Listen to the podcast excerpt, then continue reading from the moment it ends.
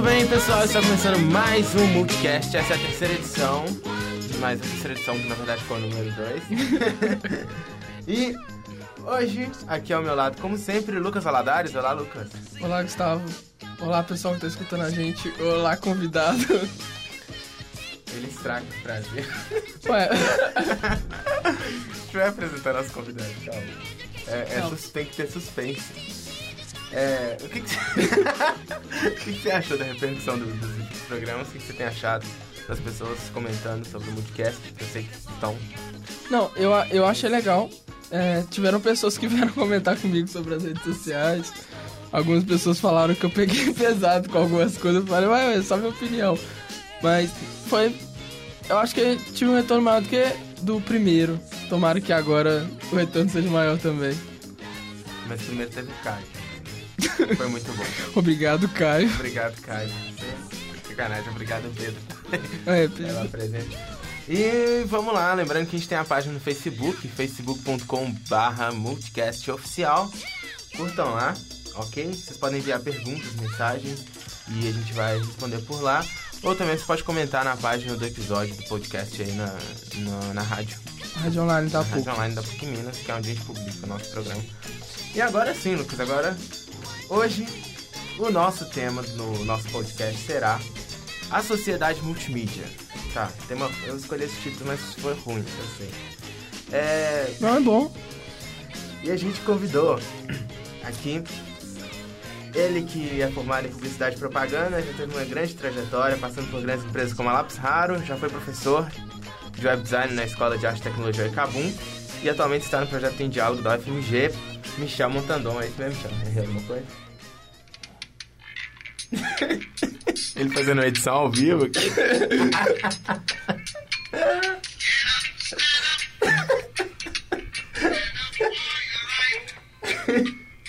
Não, porque rádio tem que ter música, cara. Programa de rádio tem que ter seu... Nossa produtora vai adorar isso. É, tô- tem que ter um- um- umas transições, colocar umas musiquinhas. É, não, é isso mesmo. É isso aí. Isso mesmo. É, Descontraímos. é. Só, só ficou faltando que atualmente eu estou fazendo mestrado né, lá no Cefet em lingu- Linguagem, Educação e Tecnologia. E é isso aí. Educomunicação, o que é isso, Michel? Educomunicação É. é, educomunicação é uma educação para, é, para a- a- a- as novas, não as novas mídias, né, mas para o, a intensa multissemiose que a nossa sociedade é, vive atualmente. O que, que seria a multissemiose? É. É, o, o multissemiose poderia ser até as multimídias, né? Por quê? Porque hoje em dia a gente é, não, não, não, não se depara apenas com o texto escrito ou com o texto impresso. Hoje em dia a, a, a comunicação ela tá, tá, se fundiu de uma maneira tão profunda assim com, com a nossa maneira de viver que o tempo inteiro a gente está lidando com áudio, vídeo, foto, é, música e filmes e, e videogames e a educomunicação ela vem para para desenvolver um pensamento crítico a respeito dessa diversidade de meios que a gente convive hoje em dia. Não adianta nada é, você lidar com isso, estar susceptível a isso o tempo todo, sem ter um pensamento crítico, sem ter uma visão crítica, sem saber é, onde que se dão as, as formas de manipulação, né, de edição. É, então, assim, quando se fala em educomunicação, é, pensa-se muito nessa, é, nessa, nessa, na criação de um pensamento crítico a respeito das mídias, né? E também é, na possibilidade de se usar os, as ferramentas de comunicação, os, é, os meios de comunicação para se aprender também, né? Para é, para ensinar e aprender. Acho que seria isso. Para ser além de simples produção de conteúdo por produzir, né? Sim, claro, é. A gente, a gente hoje em dia a gente nem para para pensar nisso, né? A gente está o tempo inteiro produzindo, né? Conteúdo. É, hoje a gente carrega no, no, nosso bolso, assim, eu falo que muita gente, a gente carrega um, um computador que ele é mais é, um, é, uma máquina hoje mais potente do que os computadores que a gente tinha desktop em cima da mesa de 10 anos atrás.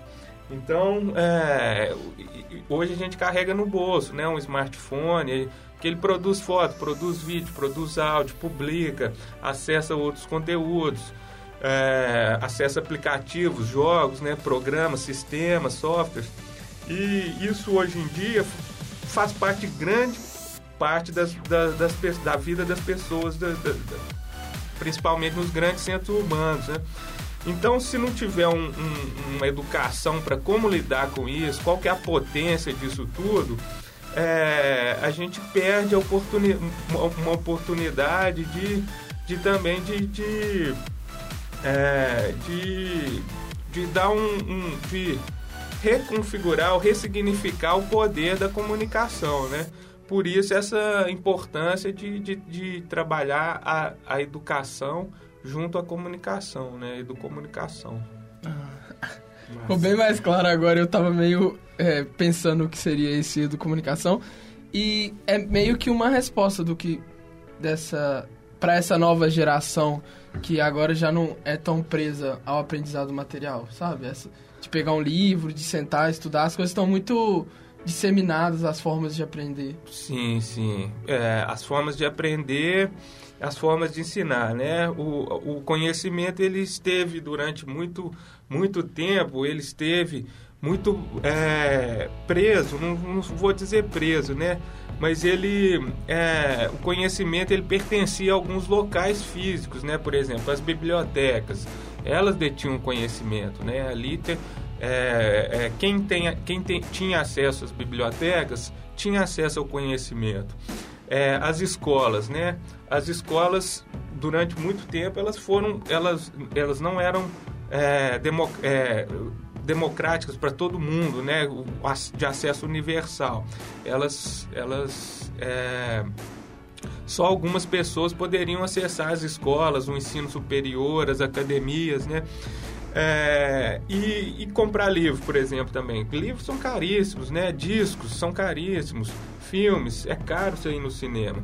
E de repente, é, com essa configuração da, da, da grande rede mundial de informação, da grande rede mundial de computadores, é, aconteceu uma, uma reviravolta nisso aí, né? A gente está vendo isso, assim, a gente é testemunha é, que, de que o acesso à informação, ele é, ele ele, é, ele, ele saiu, ele foi, ele é, teve uma abertura no acesso da informação, né? Tem até uma frase do, de, um, de um filósofo é, é, francês que fala assim, que é muito interessante. Ele fala assim, a academia, né? Quando ele se, se ele fala da academia, as escolas, né? As universidades, a academia não detém mais o monopólio do saber, da informação, mas ainda detém o monopólio do diploma. Então essa, essa frase é muito instigante, assim, se você for pensar, realmente a gente vai ter que repensar, assim, quais são a é, onde que é, como lidar com essa quantidade de informação, né? E como trabalhar isso de uma outra forma que não seja uma forma tão hierarquizada como como sempre foi trabalhado. É, é, a gente não tem mais a necessidade da instituição para adquirir o conhecimento, mas a gente ainda está preso a ela para ter um, uma certificação de, desse conhecimento.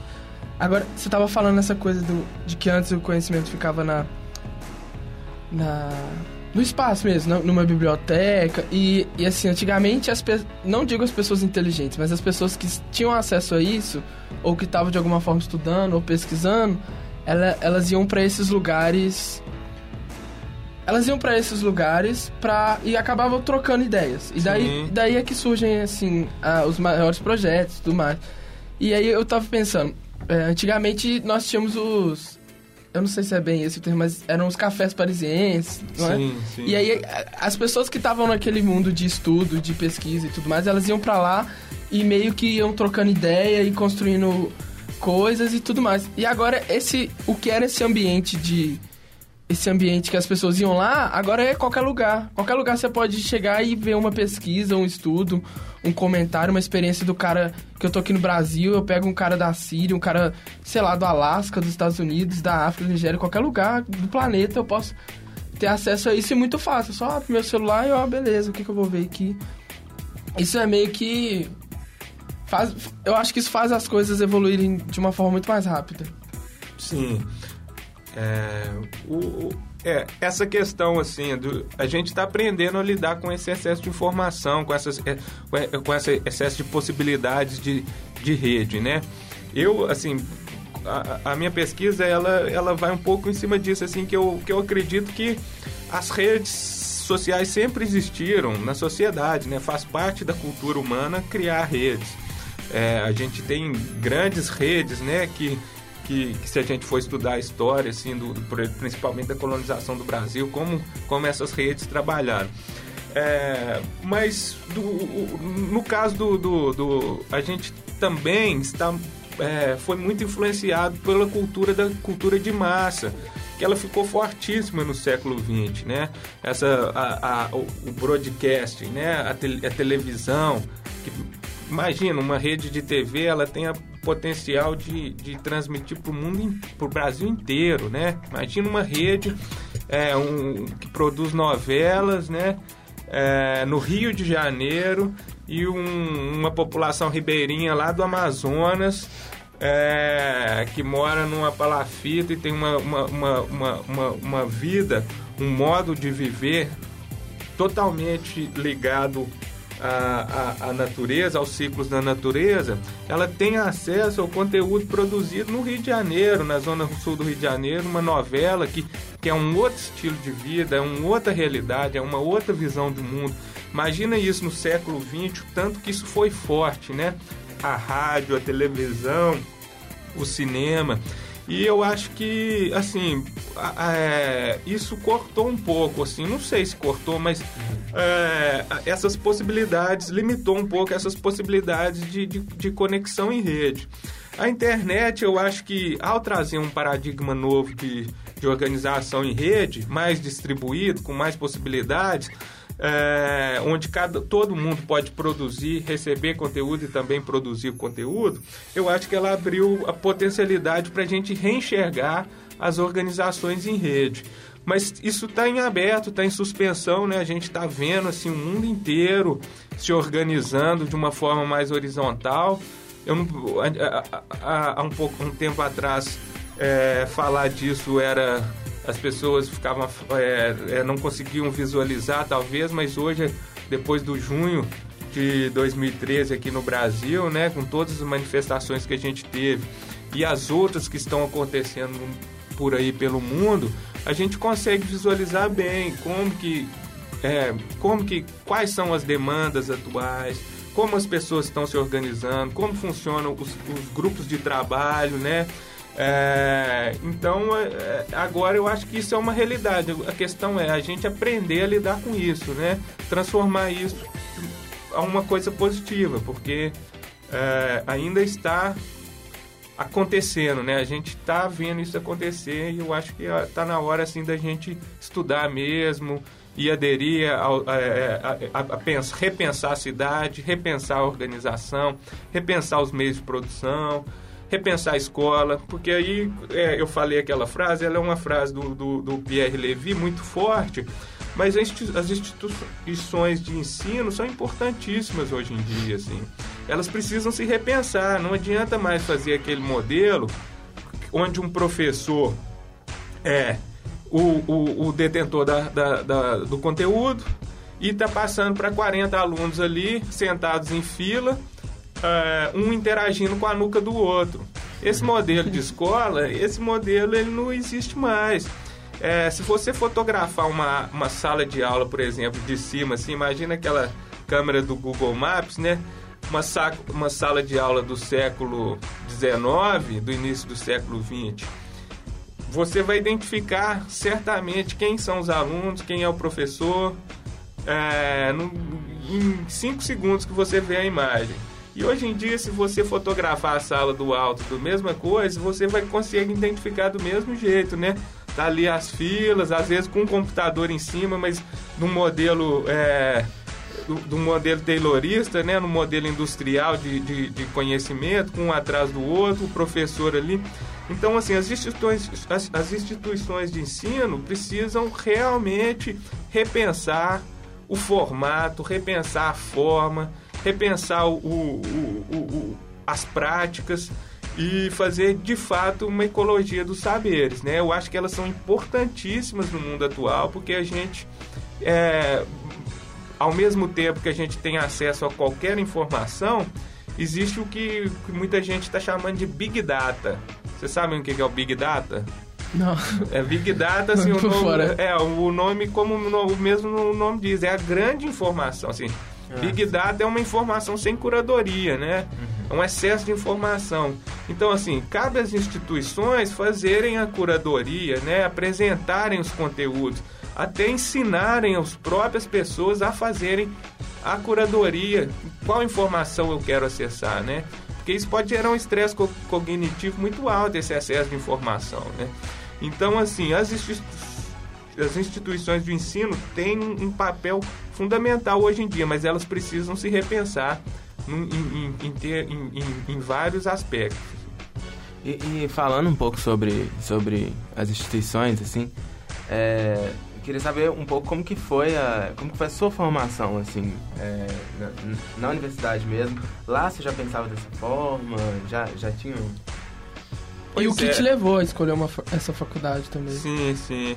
Uai, bacana. Eu, eu é, nasci no interior, em Dores do Indaiá, uma cidade pequena, e morei lá até os 15 anos e vim fazer o segundo grau aqui. E eu queria trabalhar com televisão mesmo, com fazer programas de TV. Era meu sonho. Nem, nem conhecia muito sobre cinema, conhecia muito pouco.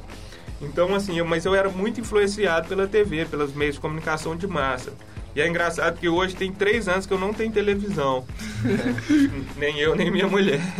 Então a gente, eu parei de ver televisão, assim. É, e hoje eu acho que a televisão anda muito ruim, assim. É, é talvez é, ela faz massa, mais mal do que bem, assim, a meu ver, assim, hoje. É, mas eu queria fazer televisão e fui para a faculdade de comunicação social, de publicidade e propaganda, que eu achei que era o que tinha mais próximo é, de fazer televisão. E eu entrei em 97 no curso e foi muito legal porque foi uma geração muito legal é, que estava estudando nessa época, tanto na PUC Minas quanto na, na Uni, quanto na, na UFMG.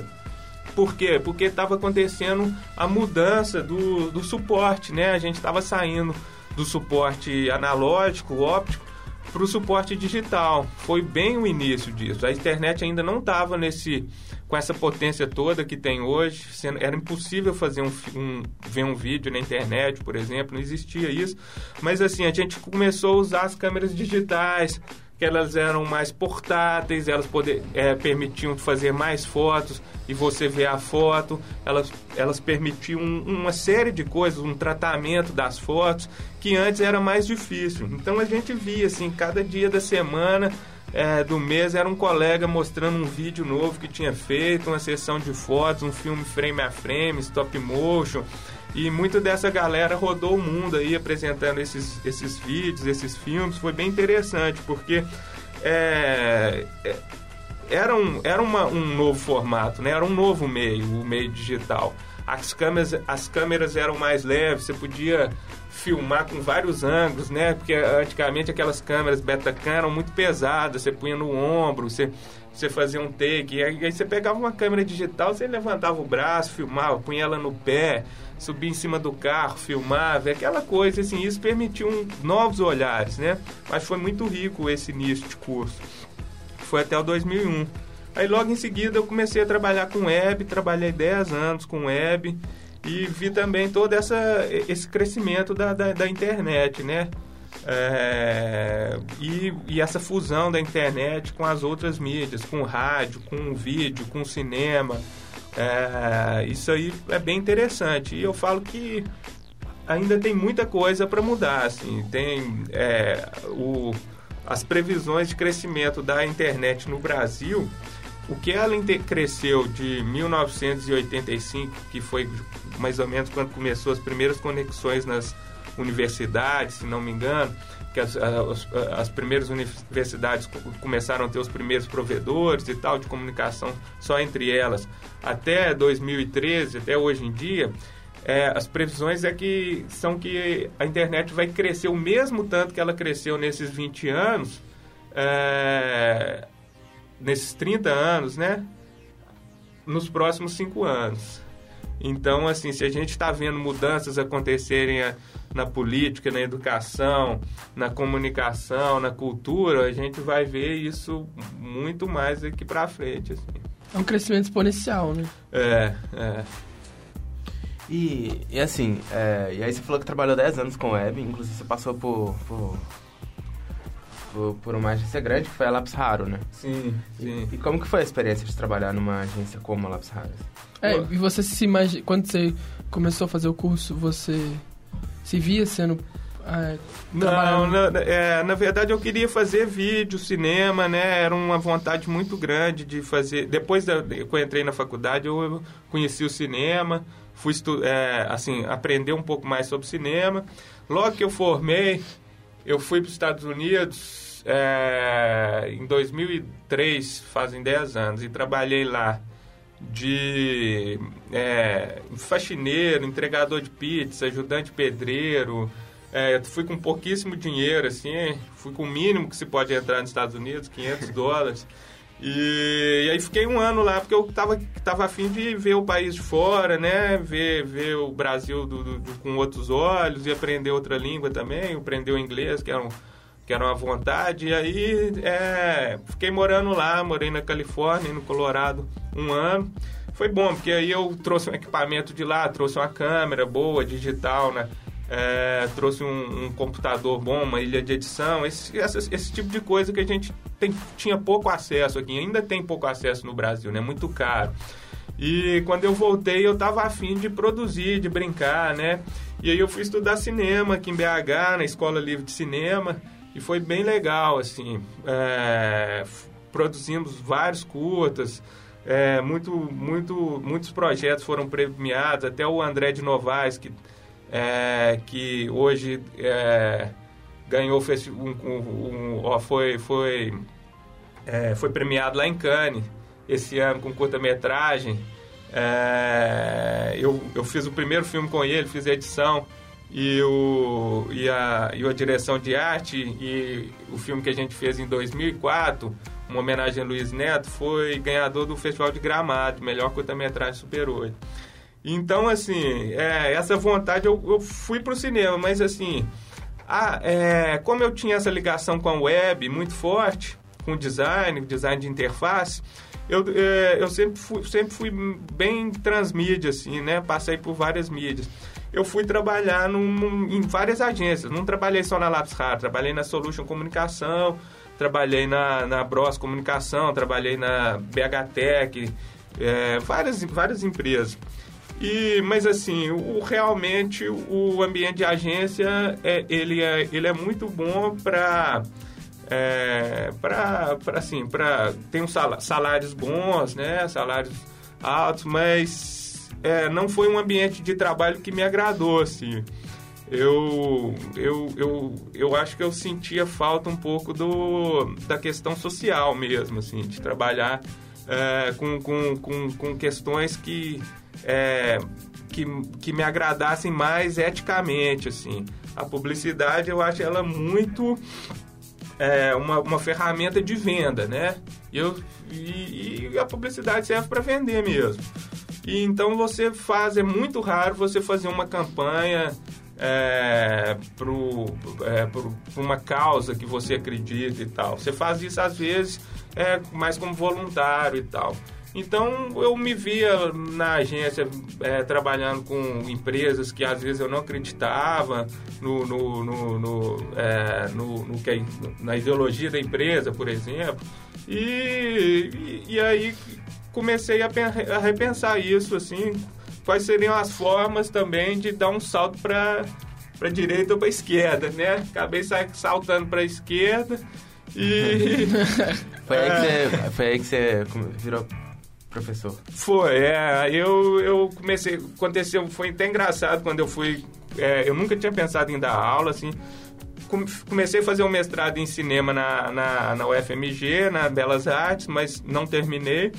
E, mas aí um colega meu mandou a, a, a uma, um e-mail falando assim, ó, tá rolando esse processo de seleção de professores de arte e tecnologia lá na IC, Associação Imagem Comunitária, que era um lugar, assim, uma ONG que eu sempre admirei o trabalho, né, experimentação audiovisual, acompanhava, assim, à distância, não conhecia o pessoal, e era o último dia de inscrição, tinha que escrever uma carta lá. Nossa. Pô, eu fiquei matando trabalho lá, escrevi a carta e mandei, tipo, meia-noite, assim, que era o último dia.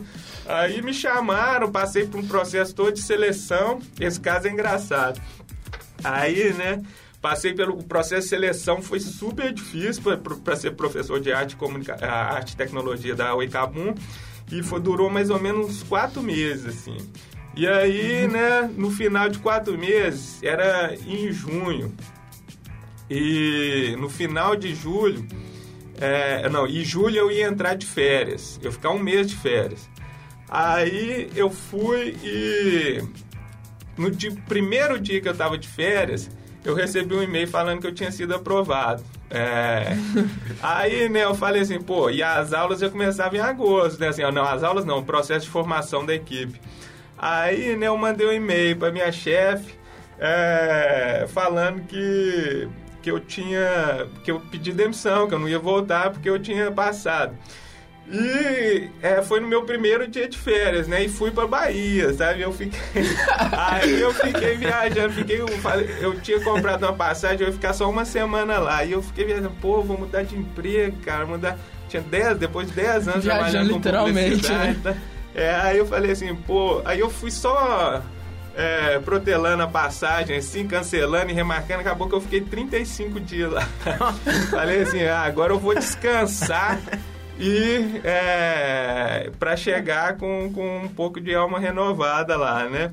Mas assim, depois quando eu, quando eu voltei na agência, minha, eu descobri que, que o pessoal lá não tinha gostado muito, não. E aí sempre, faz, alguns anos depois, sempre que alguém da equipe de web ia entrar de férias, né? O pessoal, ó, oh, você não vai pedir demissão, não, né? Você não vai sair.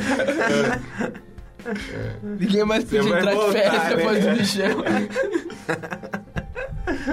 ô, ô, Michel, e como que foi é, essa experiência de dar aula no, numa escola de arte e tecnologia? Se tem mais essa pegada social? Você teve alunos ótimos. É, bom, ah, excelentes alunos. tô, tô vendo aqui agora, realmente, a galera... A gente não esperava tanto. Superou as expectativas. Não, mas assim, o, o lance da, da, da Kabum foi muito interessante, assim, porque eu, eu, por exemplo, eu não sabia pouquíssimo sobre educação, assim. O que eu sabia era muito da minha mãe, que era professora, né, alfabetizadora. Nunca tinha pesquisado. E só que a escola, a, o, o, jeito que a IC, o pessoal é, da, da Associação Imagem Comunitária formatou a escola, eles, eles deram muita liberdade para o corpo docente de experimentar, vocês sabem disso, assim, era um, a gente podia fazer o que quiser, podia experimentar novas metodologias, né, é, e, e práticas diferentes e tal.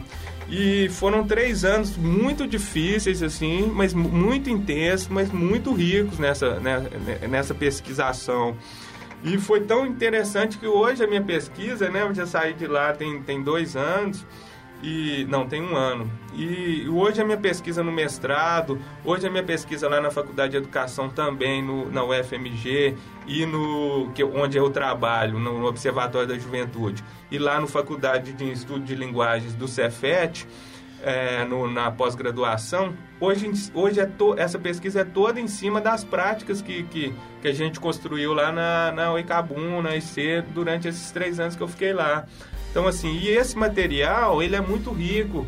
É, que dia 29 agora eu estou indo lá para o Chile, o Congresso Latino-Americano de Sociologia, apresentar um artigo que foi escrito com, com mais duas professoras lá da UFMG, mas que traz muito da carga de, de experiência, de experimentação que a gente criou naquele ambiente da Cabum. Foi difícil que eu falo, por quê? Porque conhecia muito pouco sobre educação, era um projeto novo, que tinha muita cobrança também, né? Cobrança de, de vários aspectos e tal. A gente, a gente queria fazer o melhor, né? O corpo docente. Espero que a gente tenha feito, assim, algo de fato relevante, pensando em, na questão da educação, né, naquele novo assunto, assim, de pensar novas formas de, de, de trabalhar a educação, ensinar e aprender. E a gente teve experiências lá muito ricas, né? Vocês sabem, o, a Assembleia, né? Onde os, o, o, os grupos de gestão da escola, a ecologia, o Festival Ecologia dos Saberes, a, a, possibilidade de, de, de, de, formação em várias linguagens. Isso tudo eu acho que foi muito rico, assim, a autonomia que a gente trabalhou com os estudantes, eu acho que foi bem legal. É, assim, o Gustavo e eu, é, esclarecer um pouco quem tá ouvindo, Gustavo e eu fomos alunos do Michel, a gente estudou na Cabum e, e é realmente, assim, a experiência de, de aprendizado lá é muito diferente do, das normais, assim. É, é, é, é, diferente. Porque, não, é a proposta mesmo de como é passado, é, sim, os professores, é, é uma experiência muito boa. Vocês conseguiram, vocês acertaram. Acertaram, deu certo, deu muito certo. E aí, cê, esse projeto que você desenvolve na UFMG, você trabalha no, Observatório da Juventude e desenvolve Isso. o Endiálogo, né? Isso. O que, que é? Pois é, a gente, é um projeto bem interessante, a gente está desenvolvendo uma rede social é uma ferramenta de rede social né, para estudantes do ensino médio é, de todo o Brasil. É o www.endialogo.uff.br. E, e assim, hoje a gente somos nove é, faculdades parceiras em, é, nas quatro regiões do Brasil, né? Tem Pará, Belém, Fortaleza, Ceará, Amazonas, Manaus, é, tem Brasília, BH, Rio de Janeiro, São Carlos, Sorocaba, no interior de São Paulo, Curitiba, Rio Grande do Sul, é, em, em, Santa Maria. E em cada local desse a gente está visitando escolas, fazendo é, oficinas de multiletramento digital, trabalhando a questão do vídeo, da criação multimídia e divulgando o portal. O portal hoje tem, assim, tem uma média de acesso assim, de 20 mil acessos por mês tá, tá, a gente acha que está só crescendo, está bem legal. O ano passado a gente fez um festival de vídeo, chamava Minha Vida de Estudante, que esse ano está se repetindo. É, só para estudantes do ensino médio. E é muito legal. O ano passado a gente teve 51 vídeos inscritos de todo o Brasil, com temas assim polêmicos, produzidos pelos próprios estudantes. É, o vídeo vencedor foi um vídeo do Pará de Belém, Segundo lugar foi um vídeo de, é, de Foz do Iguaçu, no Paraná. Então, assim, participação de estudantes do, do Brasil todo. E, e foi muito interessante que a gente reuniu assim com, com esses produtores, com mais ou menos os 10, os 10 premiados, né? Porque tinham vários tipos de premiação é, lá em Brasília nesse ano, e a gente via assim que, que, que a molecada estava afim mesmo de, de produzir, de, de de trazer novas questões, é, discussões para a escola e surgiram temas assim como é, relações de gênero, sexualidade, questão do, da violência, questão das drogas, questão da homofobia. Tudo isso apareceu nos vídeos e, e a gente achou que foi um, um, festival bem bacana, assim, isso tudo pelo Em Diálogo. Esse ano tem de novo. O, o tema desse ano já foi definido. É, e quem quiser participar também pode dar uma acessada lá, que é bem legal. É, ele, é, ele é um portal para estudantes do ensino médio, mas ele tem. Sei. É, quem está na universidade pode ajudar de alguma forma no portal? Claro, assim, é, um, é, uma, é uma ferramenta de rede social, né? Aberta, você pode criar um login, fazer seu perfil. e a gente traz à discussão temas é, que a gente acha que são importantes serem debatidos no, no ambiente escolar hoje em dia. São esses temas que eu falei, assim, é essa questão sexualidade, relação de gênero, questão é, juventude política, juventude projeto de futuro, juventude trabalho, a questão da cidade, né, do espaço, espaço público, espaço privado, a questão do campo e a cidade, é, relações étnico-raciais, questão das drogas, é, mas assim, tudo de uma forma bem. A gente tenta tra é, trazer informação, conteúdo de, um, é, é de uma forma assim, de uma linguagem bem é, voltada para o jovem mesmo. Então, para isso, a gente vai nas escolas e produz oficinas para que os próprios jovens produzam conteúdo, com a fala deles, com a opinião deles, com a visão de mundo deles. Não adianta a gente, dentro das universidades, a gente ficar produzindo coisas e selecionando coisas apenas e falando assim, ó, é isso aí que vocês devem pensar. Assim, a gente está fazendo um trabalho de retroalimentação que, é, que a gente acha muito importante, que é isso, de tentar possibilitar um ambiente de produção na escola. É, isso é interessante porque, por exemplo, a gente chega em escolas, é, muitas escolas públicas, que os laboratórios de informática eles estão fechados. Assim. A gente chegou numa escola pública aqui em BH que tinha uma placa assim: esse laboratório está fechado. É, não, proibido o uso do laboratório até segunda ordem. é, e, e assim, e os laboratórios é, esse laboratório tinha seis meses que estava lá e ninguém tinha usado, raramente, assim. E assim, o, é, tem muito preconceito com Linux educacional, que é a ferramenta que, que tem dentro do, dos laboratórios, né? E aí a gente chega com uma, com uma ideia mesmo. A gente até tem um lema que, assim, eu vou falar aqui que eu acho legal pra caramba, que é ocupe o laboratório de informática. Boa! Fala pra molecada lá, fala assim, ó, oh, gente, ocupe o laboratório. Você vai lá, conversa com a diretora, com os professores e tudo, tem que ocupar, porque aquilo ali, né, todo mundo sabe que equipamento eletrônico, aquilo lá tem é, é, muito perecível, né? Se ficar um ano sem usar, aquilo estraga mesmo, né? E, e, e, pode ficar obsoleto muito rápido. Então, assim, a gente faz um exercício, por exemplo, vamos ver os softwares que tem aqui no Linux Educacional, já que é só esse que a gente tem. E aí a molecada começa a ver, opa, tem o GIMP, opa, tem o, o Blender, opa, tem o Inkscape, opa, tem o, o Audacity aqui para editar áudio, que é o mesmo que eu uso na minha casa e tal. E aí os meninos começam a perceber que, que não é um, um bicho de sete cabeças, assim. O, o, que, que é uma, uma ferramenta possível de se trabalhar também. E é muito legal, assim, a gente teve experiências, por exemplo, que eh, fomos dar oficina de vídeo numa escola e os meninos mesmo a gente leva escola pública de região norte de Belo Horizonte, assim, e os meninos levam notebook, levam a câmera do celular, é, levam sabe? Eles se empolgam mesmo, eles tra trazem até contrapartida mesmo de equipamento para tra trabalhar, para vi viabilizar a oficina. Então, assim, eu acho que o laboratório de informática é um dos espaços importantes da escola para trazer essas, essa ressignificação na escola, mas também não é o único. A escola tem que ser pensada como um todo, como um ecossistema, mas a, a partir do laboratório eu acho que dá para começar a fazer essa ressignificação. então, pessoal, ocupe o laboratório de informática. E passa o endereço, qual é? É www.endiálogo.uff.br Endiálogo.uff.br Ah, Lucas. Ô, Michel, você estava falando aí dessa, dessas, desses vários elementos de, que o Endiálogo está tratando, como é, diferenças raciais, homofobia, essas coisas, essas diversidades. E aí eu queria saber o que, como você entende a sociedade multimídia, esse conceito. Sociedade multimídia? Ah, pois é, é um, assim, é um pouco do que eu falei no começo.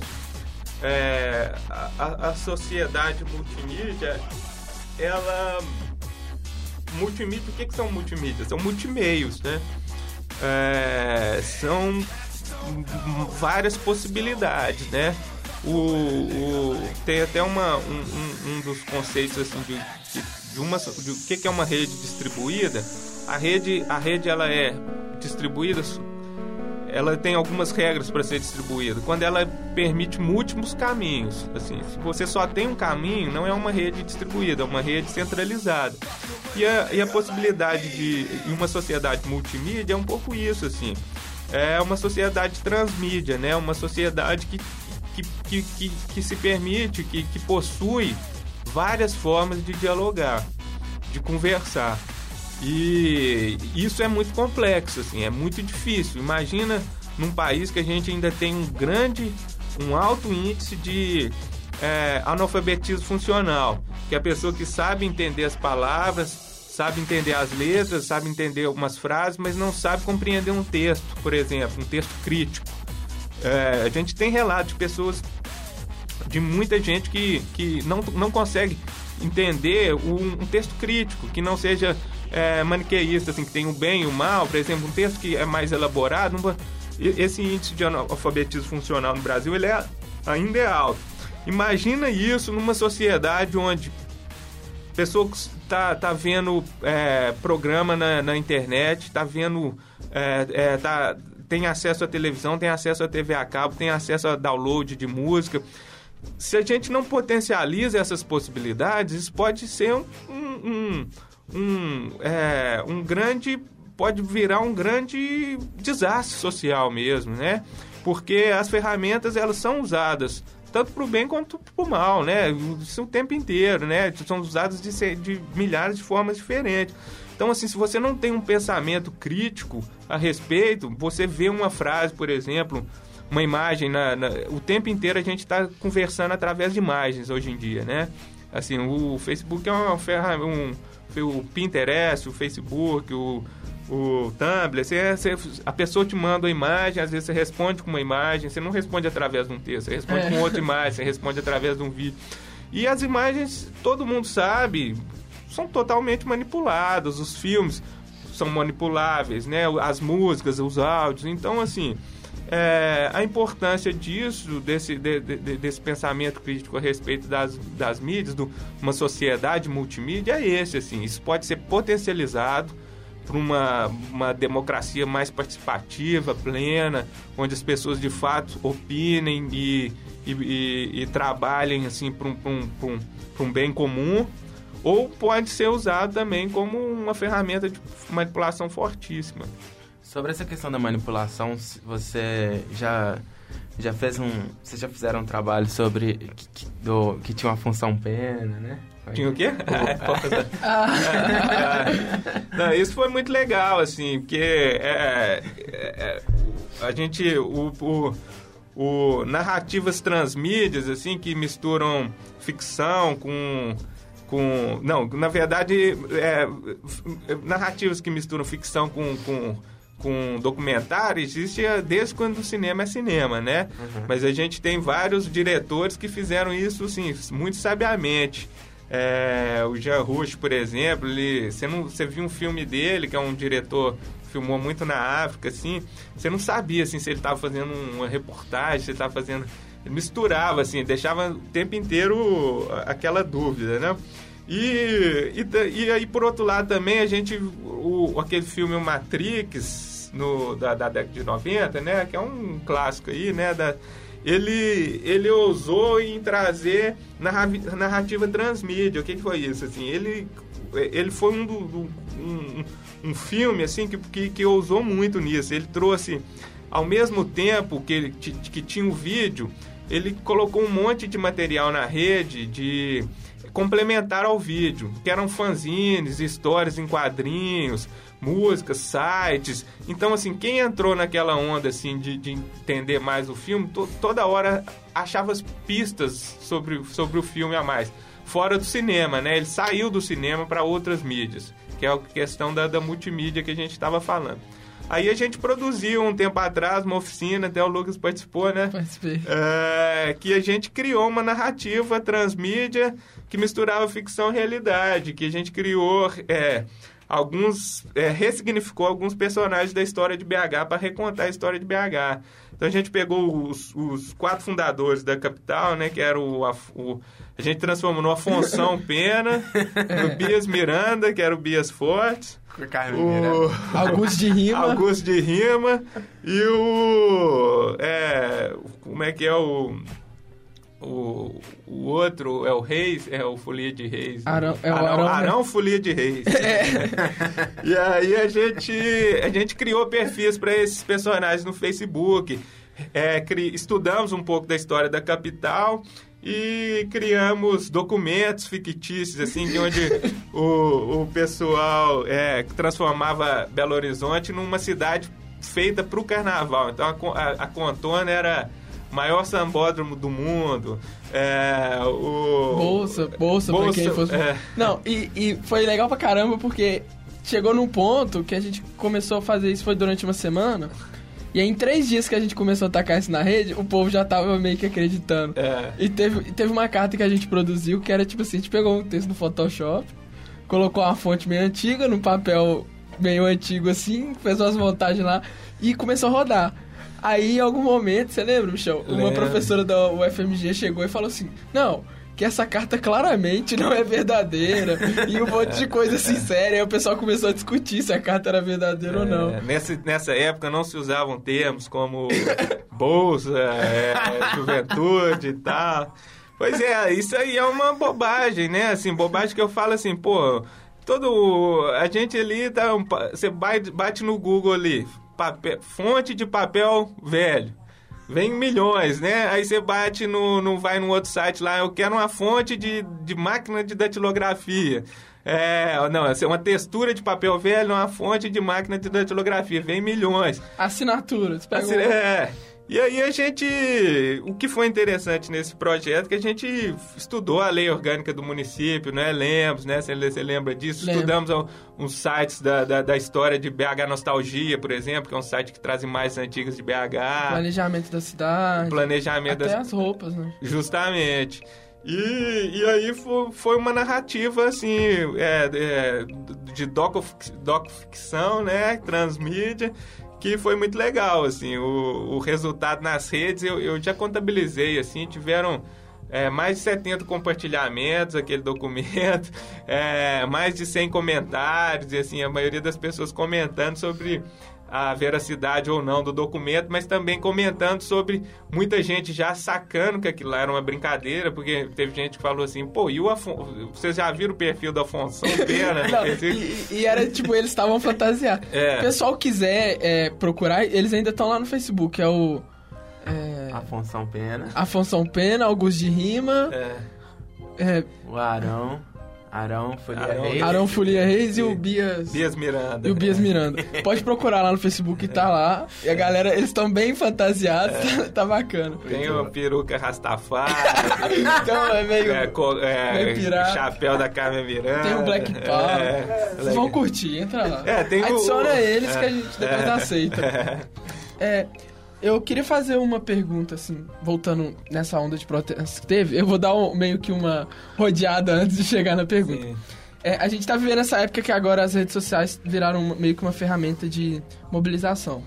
E aí eu acho que é, o, não sei se nem se foi o primeiro exemplo disso, mas o mais potente, assim, o que tá em evidência é o que tá rolando lá na Síria, né? Que tem esse governo do. Deixa eu ver se eu vou saber o nome. Bas- Bashar al-Assad, é isso? E. Não sei é, também como deve- pra... é, se tiver errado, alguém, por favor, corrige depois. Bashar al-Assad.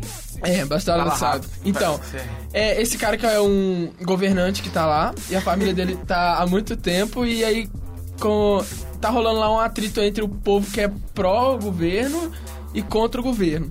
E eu tava lendo e, e tem duas po- meio que duas possibilidades para o que veio a fazer essa guerra civil acontecer. Que até então seria é, algumas crianças que foram presas por terem pichado paredes protestando contra o governo. E aí por maltrato e má alimentação, outras coisas, durante esse período que algum, essas crianças estavam presas, algumas chegaram a morrer. E outra coisa é que tava rolando uma manifestação e em algum momento o exército atacou esses manifestantes e teve meio que um confronto. E depois disso as coisas começaram meio que tomar um, mais, ficaram mais sérias e aí começaram a formar grupos anti-governo para confronto e tal. E quando esses grupos começaram a se formar, é, eles não tinham muito contingente, muito, muitos recursos, e eles começaram a aceitar pessoas que não eram necessariamente voltadas para para esse protesto, esse movimento. E essas pessoas tinham outros interesses, alguns nem tinham interesse em nada. E acontece que a população lá da Síria agora tá meio que sendo é, as pessoas civis estão sendo mortas e dos dois lados e, e, sem motivo, assim. Já chegou a mais de 100 mil mortos. E recentemente agora é, teve um ataque de arma química que matou centenas de crianças. Que é, a ONU tá lá para fazer um, um, um, relatório sobre a causa, se foi acidental e tudo mais. Os Estados Unidos tá querendo se mobilizar junto com os outros países e tudo mais. E, e no, meio, no meio disso tudo, é, o, o pessoal da Síria tá meio que se mobilizou através das redes sociais para manifestar, para ir contra o governo e todas essas coisas. Eu, eu já vi no meu Facebook, assim, eu vi pessoas que tinham conhecidos na Síria ou que divulgaram deles falando que lá o negócio tá difícil e que é para que é as pessoas é, tentarem olhar e tudo mais e sabe e essa coisa como que a rede social ela ela tá ali e ela deixou de ser só uma ferramenta de olha como a minha vida é maravilhosa para tá acontecendo isso aqui, gente. Vocês precisam ver, a gente precisa mudar isso, que isso não tá legal. E, e não é assim que uma pessoa, que um país deve se portar e tudo mais. Eu queria.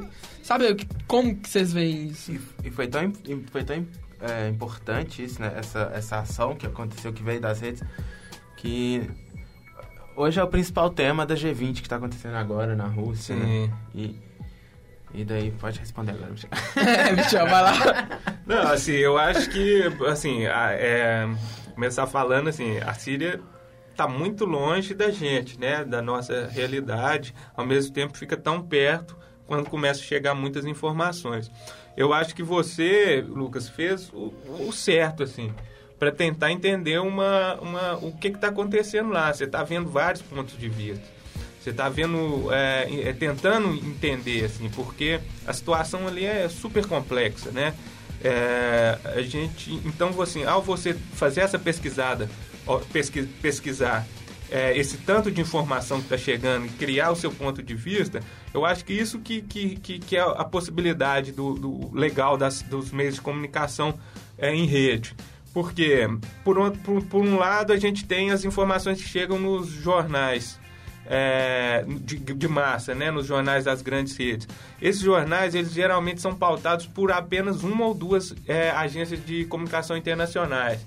Então, assim, a informação que chega aqui num, numa grande rede de, de, televisão ou de jornal impresso, às vezes é a mesma que chega nos Estados Unidos, na CNN, na Fox, a, a, a, mesma que chega na Inglaterra, na Europa. E, e a gente era muito acostumado com esse, apenas processar essa informação. Mas hoje não, hoje você pode falar diretamente com a pessoa que tem parente lá na Síria. Você pode é, acessar diretamente pessoas que estão produzindo vídeo, a mídia ninja lá da Síria, né? A pessoa que está saindo com, com a câmera na mão e filmando e produ produzindo conteúdo. É, Para quem não sabe, mídia ninja é uma, é uma sigla, né? Que chama, que, que quer dizer narrativas independentes, jornalismo e ação. Qualquer um pode fazer esse tipo de narrativa. Então você está formando sua opinião. Você começa a perceber, ah, opa, os Estados Unidos ele atacou, é, ele está é, em guerra com o Oriente Médio há quase quantos anos, né? Assim, então você começa a opinião, você fala, opa, mas que denúncia é essa de arma química que houve? Isso é muito grave. Então você começa a, a, a, a pesquisar e, e, e, se informar, eu acho, de uma forma é, onde é possível ver vários pontos de vista e não apenas um só. Isso eu acho muito importante. É, esse diálogo, isso é muito importante. Assim, tá? e, e, sobre a mídia ninja que você acabou de falar aí, ontem eles, ontem eles até estavam vendo que eles estavam recebendo, estavam fazendo um. Lá no, do Rio de Janeiro, eles estavam é, fazendo uma transmissão junto, eles estavam recebendo Caetano Veloso, eu acho que estavam falando sobre. Você acha que esse tipo de, de mídia está ganhando força, assim? Ah, sem dúvida, sem dúvida está ganhando força e tende a ganhar muito mais, assim. É, eu não consigo ver mais assim aquele tipo de jornalismo tradicional com um cara todo engomadinho de terno gravata dentro do estúdio e uma bonitona lá também ao subir a audiência falando do, totalmente distanciado da realidade e o repórter faz uma pergunta para a pessoa, a pessoa responde em um, dois minutos e eles editam a fala dela em 10 segundos. Apenas uma frase, põe várias, é, põe várias frases de 10, 8 segundos, que é apenas uma afirmação ou alguma coisa para editar. Eu, eu acredito que esse tipo de jornalismo, ele, assim, está totalmente em declínio, não tem é, condição mais, assim, as pessoas que estão conectadas, estão vendo a, as outras possibilidades que existem, estão é, muito mais interessadas em, em, no outro formato, assim. Tanto que está havendo tanto esse questionamento assim do, do, do, das grandes, grandes meios de comunicação de massa. E eu acho que, de fato, há uma tendência mesmo a, a, a outros olhares, outras formas de produção. E isso ainda está aberto, por exemplo, como que, como que as pessoas vão, vão é, poder capitalizar, né? Receber e. e... tá rolando um telefonema aqui no estúdio. Tomar o mate aqui, não, é só porque. Mas, é, assim, como que as pessoas vão, vão gerar renda através desse trabalho, né? Aí tem um monte de gente já pensando nisso, ah, é crowdfunding, né? A forma de contribuição colaborativa, ah, são, são é, é, venda de conteúdo, o que for, mas assim, o fato é, já está acontecendo, né? E a, a gente tem que, que, que, que, repensar isso aí mesmo, como as coisas estão sendo é, mostradas, né? É, é, essa coisa da Síria, é, que tem a ver com isso que você está falando da mídia ninja. É, é, foi meio que assim, explodiu e o, essa explosão gerou várias outras. Depois disso teve o povoio Wall Street lá nos Estados Unidos, que foi mobilizado pelas redes sociais. E agora nós tivemos e participamos do, dessa manifestação que teve aqui no Brasil. Sim. E, e, eu tava pensando assim, sempre parece que tem alguma coisa que aciona. Por exemplo, lá na Síria, as crianças foram presas, manifestantes entraram em confronto com o exército. Lá nos Estados Unidos, a, o, o capital para 1% da população. Aqui no Brasil, várias coisas, corrupção e tudo mais. Mas na verdade, isso. Não são essas coisas, são várias coisas que estão ali e em algum momento isso sai. E eu queria. E, por exemplo, no Brasil a gente teve é, muito forte assim, essa coisa da mídia ninja Sim. e de como, como isso entrou de choque direto com a, as grandes mídias da televisão, porque a gente via que eles estavam a mídia ninja tava mostrando o que tava rolando lá e, e tentava mostrar meio que os dois lados, enquanto a gente vê na televisão um lado só, e quando muito se viu o outro lado, era isso que você falou, 30 segundos é. de, um, de, sei lá, 5 minutos que o cara falou, e pegava só as afirmações dele, que eram convenientes pra televisão e tudo mais. E como que. É, como que isso tá mudando, né? Porque sim, agora sim. A, o, a população tá mais acordada e tudo mais. E... É, o, assim, mudou a forma de. de, de, de é, assim, é o que eu, que eu, que eu tento, que eu, eu acho, eu acredito, talvez é assim, que a gente está vivendo uma ressaca do meio de comunicação de massa, né, também, assim. Gente estava muito acostumado a ligar a televisão e absorver aquele conteúdo ali como uma verdade, assim como muita gente ainda faz isso. Assim, ah, esse ponto de vista aí é o ponto de vista da maioria, é o ponto de vista da verdade, é ponto... sem uma opinião crítica, né? Pô, o século XX foi, foi o, o, o, onde as mídias de comunicação de massa mais tiveram poder, né? Assim, e, e de repente a gente viu com essa possibilidade de comunicação fácil, acessível, barata, né? Por meio de SMS, celular, é, internet, tudo e, todos esses equipamentos que, que ainda estão muito longe de estarem democratizados, né? E, e nem sei se vão estar um dia para todo mundo, se, se isso é possível. Mas assim, a gente está vendo essa configuração, assim, só para falar assim, a primeira vez que eu vi um grande swarm, né, que eles falam swarm é um, um enxameamento de pessoas assim, que eu vi que foi potencializado pelas essas grandes pelas, pelas mídias, pelas novas mídias, foi na Espanha. Há uns 10 anos atrás, eu acho que foi 2003 que, é, que foi um, um, um, caso lá do, do, do governo, é, do, da, do candidato a presidente da Espanha, que tentou usar os, os atentados do metrô terroristas como para poten, potencializar votos e ganhar. Foi uma jogada meio, mesmo que, que ele tentou fazer uma jogada de, de, de é, em cima de uma tragédia e a população de fato não concordou com isso e milhões de pessoas foram à rua, muito utilizando, é, mais utilizando o SMS e mensagem de celular do que o, o, o a internet e, e reverteram a situação. É, então, a partir daí da Espanha, eu, eu, eu, eu vi várias acontecendo, várias vezes isso acontecendo e em junho de 2013 nós vimos aqui no Brasil, né?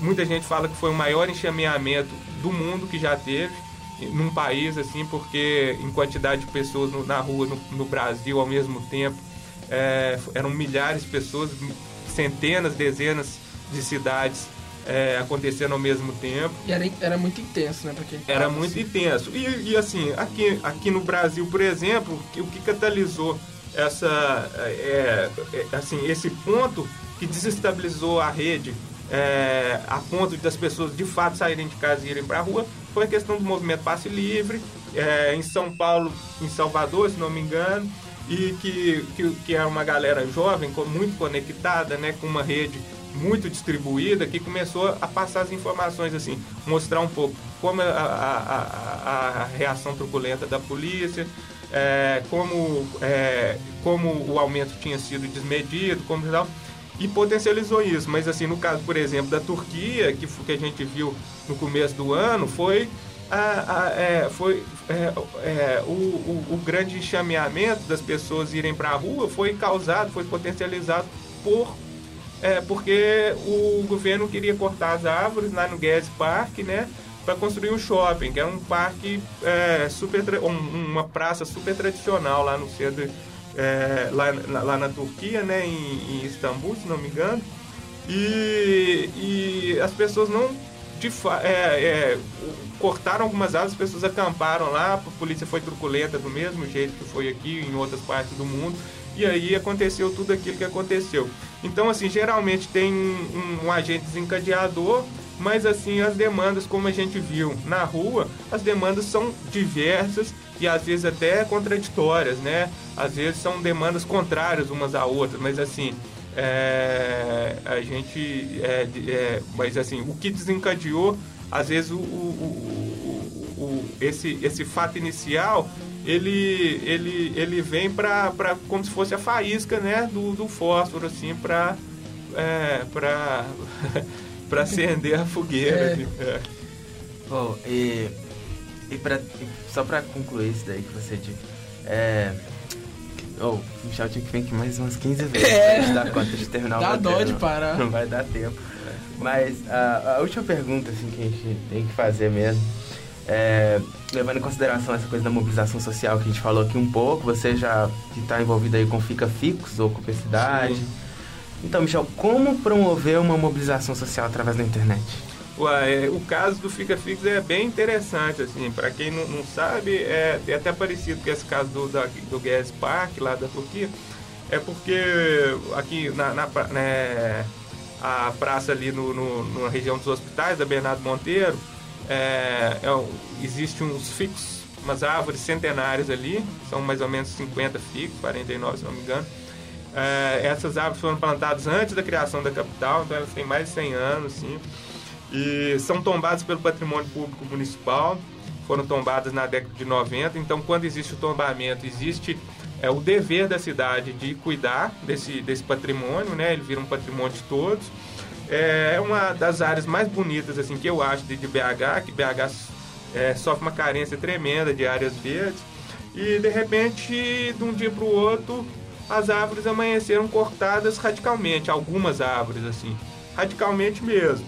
É, e assim, para quem é mais entendedor da, da área de biologia, é, sabe, percebeu que aquilo ali poderia ser um, um, corte que de fato matassem as aves, é, exterminasse, né? suprimisse todas as aves. E não, não é assim que se trata um patrimônio, né? E a partir disso aí houve uma mobilização nas redes sociais, chamando, convocando pessoas interessadas é, no assunto em participar numa reunião na rua, num dia, 8 horas, numa segunda-feira, 8 horas da noite, e foi o que de fato aconteceu nesse. Criar-se um evento no Facebook e 1.300 pessoas confirmaram. Isso foi o primeiro primeiro ato. E eu fui lá no primeiro ato e de fato tinha umas 300 pessoas. E nesse dia já foi representante da, da prefeitura, já foi um meio de comunicação de massa, a, a Rede Globo, o Jornal Minas estava lá, e já teve discussões acaloradas, né? Já foi assim, é, bem interessante, e a partir daí criou-se um grupo é, que passou a pressionar a prefeitura para um maior, assim, por, por duas, por, por várias, é, é, várias questões, mas assim, a principal, um cuidado maior com o patrimônio público da cidade e uma transpa transparência por parte da prefeitura é, para informar o, quais são os projetos para aquela área. Porque, é, não sei se vocês ouviram falar no projeto de, no, no, nos processos de gentrificação da cidade, são processos que, que é, que, que desvalorizam intencionalmente áreas da cidade para cair o preço dessa área, para elas serem vendidas baratas para grandes empresas, é, construtoras, e aí as empresas compram um terreno barato, constroem grandes condomínios ou, ou outras coisas, estradas, o que for, e vendem caro. é basicamente isso. Isso acontece no mundo inteiro, isso a gente vê claramente acontecendo aqui em BH. E um, uma área tão importante ali do centro de BH, que é um respiro para a cidade, né? uma área verde, uma área com uma biodiversidade interessante, uma área que, que, que, que tem teses, na, na que, que, um, dos, um dos biólogos que participa do grupo já provou, já, já, já fizeram teses de dissertações falando, provando que aquela, só o fato de ter aquelas árvores ali abaixam o, a temperatura, o microclima da região em 2 graus a 3 graus, assim, então diminui o aquecimento ali, o efeito estufa daquela área. É, então a gente acha que é uma área também de interesse econômico, né? Construir, alargar uma rua, construir uma estação de alguma coisa. Então assim, então assim a, a população se mobilizou, fizemos audiência pública que foi muito interessante, entramos com uma petição no Ministério Público Estadual é, então, assim, acionamos várias instâncias, criamos um site, criamos um evento que é o Piquenique Fica Vicos, teve, teve três edições. Então, a gente mobilizou a sociedade civil para a questão. E hoje, assim, a gente está. O movimento, ele hoje consegue já é, discutir até outras questões, por exemplo, o, o corte de árvores da CEMIG, é, como que é feito esse corte, a questão do, do cabeamento subterrâneo, que, que, que existe um projeto desde 1948, de BH, de colocar o, o, o, a fiação da CEMIC subterrânea.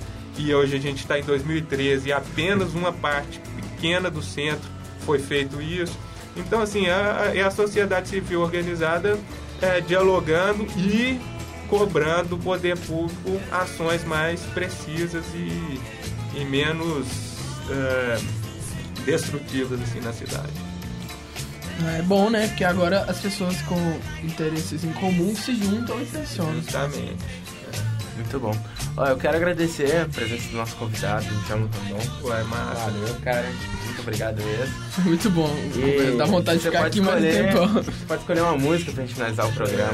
Não, es- vou, vou, Não, vou escolher aqui. vou te explicar, Michel. Aqui, toda vez no programa, a gente pede o convidado pra escolher a música do encerramento. Ah, Você é? Finaliza com ela, tá? Ué, massa. Então você cara. pode ir pensando enquanto o Lucas passa as considerações finais. Então, mais uma vez agradecer ao Michel por ter vindo. O, eu ainda fico com vontade de ficar falando mais sobre o tema, mas a gente tem que parar por aqui. É, agradecer ao pessoal do estúdio, produtores e tudo mais. E falar que quem quiser vir aqui falar alguma coisa e tudo mais, nós estamos abertos. Sugestões e tudo. Entre no nosso grupo no Facebook. A página. É, a página. É, é, o grupo a gente tem que criar. facebook.com.br multicast oficial. O multi com I e o cast com T mudo. É, isso aí.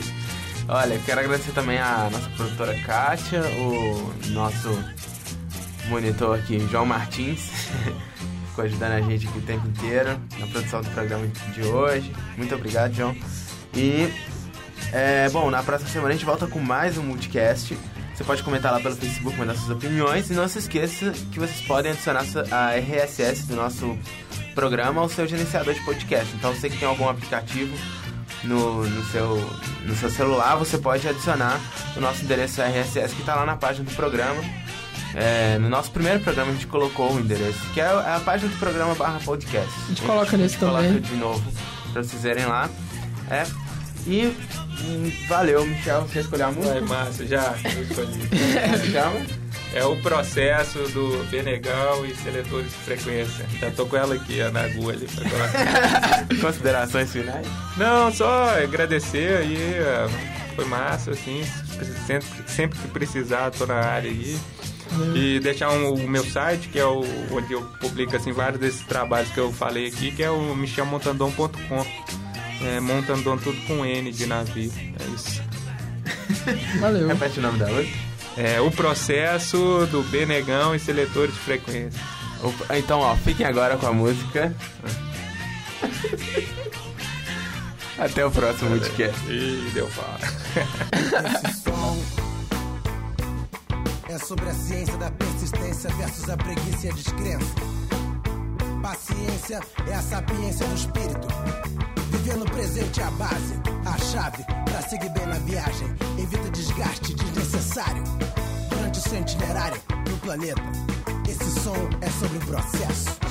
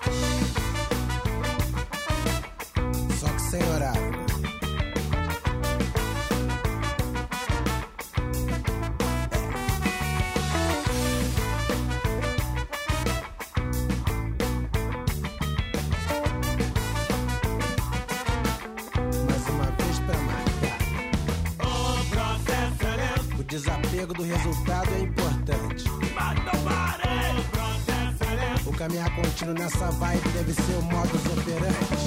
Rápido se faz um aterro pra cobrir o mar. Uma retoma de vez o seu lugar.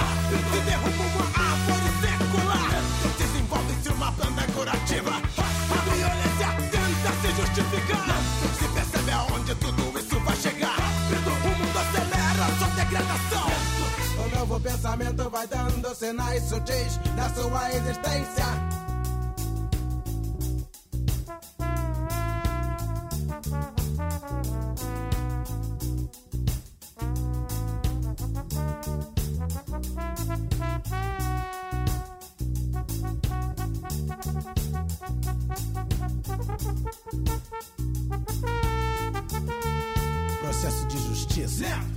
Educação, processo é lento de informação, percepção, aprendizado, processo é lento de evolução, processo quase eterno de repetição, irmão.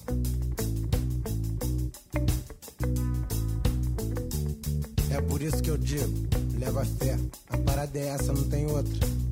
O negócio é seguir no melhor estilo conta-gotas numa relax, numa tranquila, numa boa.